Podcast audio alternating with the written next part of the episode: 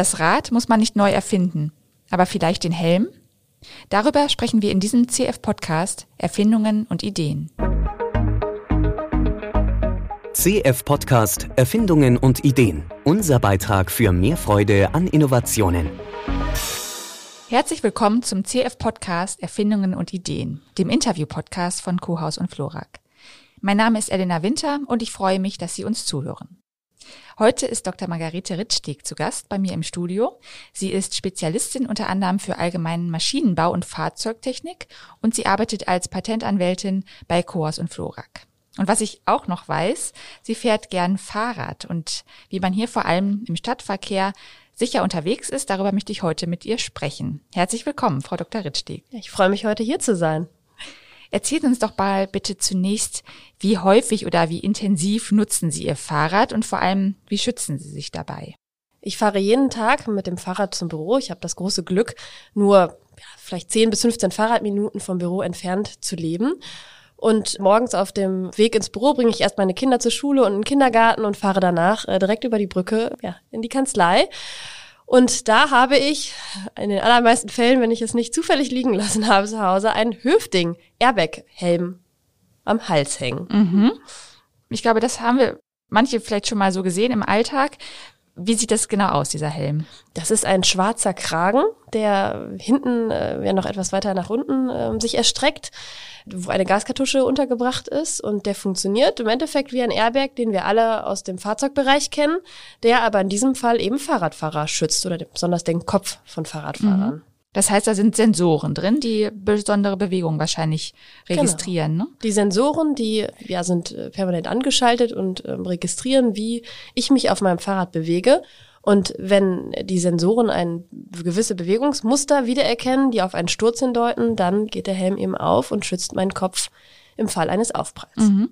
Und dann kann man sich das auch teilweise im Internet anschauen, wie das dann aussieht. Man hat dann wirklich so eine sehr, sehr überdimensionierte Duschhaube auf dem Kopf, wenn der einmal losgegangen Richtig. ist, dieser Helm. Ne? Mhm. Ja, also spannender Mechanismus, weil das ja vor allen Dingen ein Gerät ist, was erstmal sehr unauffällig aussieht und wenn es losgeht, sehr, sehr auffällig aussieht. Ne? Äh, das ist auf jeden Fall der Fall, das kann ich bestätigen. Ähm, am Anfang, ich habe den Helm seit äh, etwa wahrscheinlich sechs Jahren. Da kam nämlich bei uns zu Hause die Diskussion auf, als wir Eltern geworden sind, dass wir uns jetzt irgendwie besser schützen müssen oder besser auf uns aufpassen müssen, weil wir jetzt ja auch die Verantwortung gegenüber einem anderen Menschen tragen. Und da war mein Mann das super wichtig, dass ich auch einen Helm trage.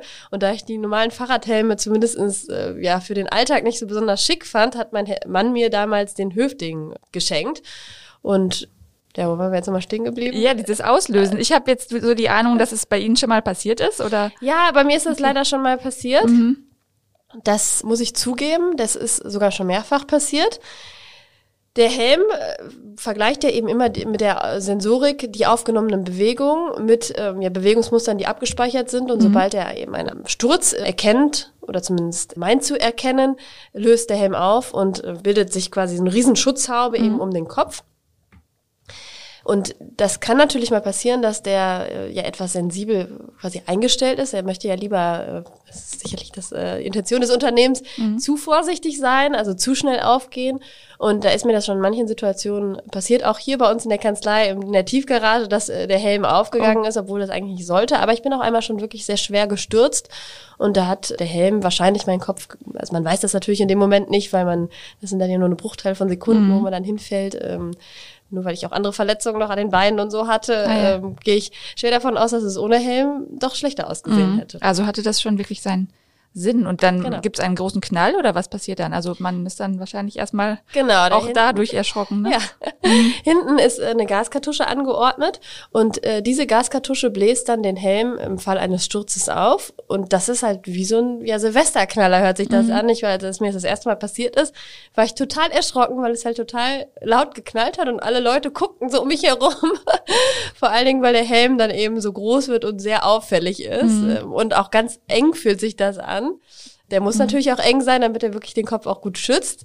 Ich hatte dann in dem ersten Moment äh, das Gefühl, ich kriege keine Luft mehr. Das war aber sicherlich einfach so dieser Schockmoment. Ja, das glaube ich. Äh, aber Sie waren geschützt. Also genau, ist, ich war ja, geschützt. Das ist ja die Hauptsache. Ja, genau. Richtig. Dann gibt es aber auch ja Szenarien, in denen dieser Helm wahrscheinlich von Nachteil ist, weil er nämlich eben nicht auslöst.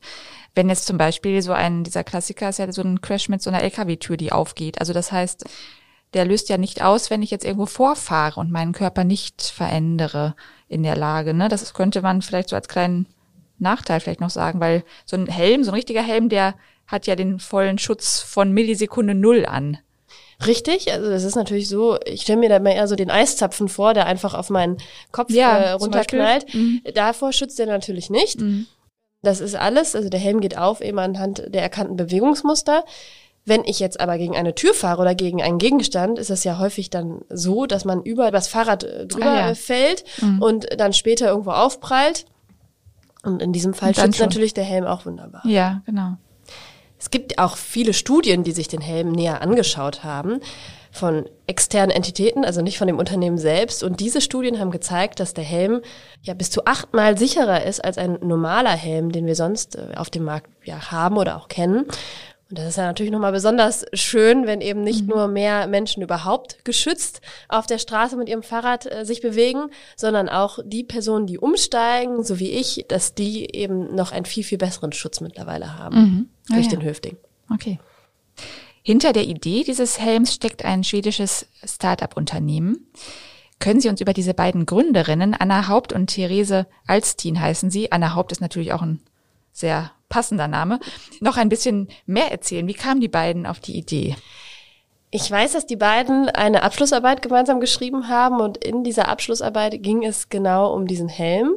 Und da wurde die Idee geboren ich habe auch gelesen, dass äh, in Schweden eine Helmpflicht für Kinder eingeführt worden ist, äh, für Kinder unter 15 Jahren. Und da natürlich der Bedarf dann äh, quasi größer geworden ist äh, an Helmen. Ähm, und äh, ja, da haben äh, sich äh, die beiden Gründer wahrscheinlich auch inspiriert aus dem Fahrzeugbereich Gedanken gemacht, ob nicht dieses Konzept auch für Fahrradfahrer möglich wäre. Mhm, okay. Und wenn man so sich nochmal überlegt, was dahinter steckt, das ist ja schon wirklich sehr clever, weil man trägt einen etwas klobigeren Schal, mhm. der einen schützt. Also muss ich also keinen Helm aufsetzen. Sie sagten es gerade schon, dass es für Sie auch nicht so in Frage kam, einen normalen Helm aufzusetzen. Und ich kann mir vorstellen, dass sich durch diesen Hüftling auch andere Menschen angesprochen fühlen, die sich bisher gar nicht im Straßenverkehr geschützt haben. Also die überhaupt keine Helmzielgruppe waren. Das heißt, das Startup hat womöglich auch eine ganz neue Zielgruppe dadurch für sich entdeckt. Ja, ne? also das finde ich ja wirklich das Großartige daran, dass es ein Produkt ist, was auch Leben schützt.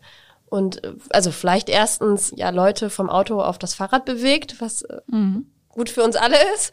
Und äh, dann dazu eben auch noch ähm, ja Leute, auch die vorher vielleicht schon so Fahrrad gefahren sind, schützt und ja. äh, mhm. vor schweren Kopfverletzungen äh, bewahrt. Ja, jetzt haben Sie bei Ihrer Tätigkeit als Patentanwältin ja häufiger mit solchen Startups wie Höfting eins ist zu tun.